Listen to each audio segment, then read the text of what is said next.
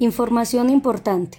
Desde el Consejo Académico se decidió trabajar con los estudiantes una sola guía para el cuarto periodo y después de desarrollar esta guía, sus profesores le van a dar oportunidades de presentar las actividades pendientes de las guías de segundo y tercer periodo, lo que significa que pueden mejorar las notas de ambos periodos en todas las asignaturas.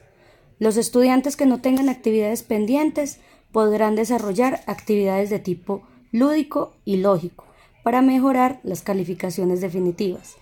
Acudientes, animen a sus hijos para que aprovechen esta oportunidad porque aún están a tiempo de aprobar el grado que están cursando. Institución Educativa Bartolomé Mitre.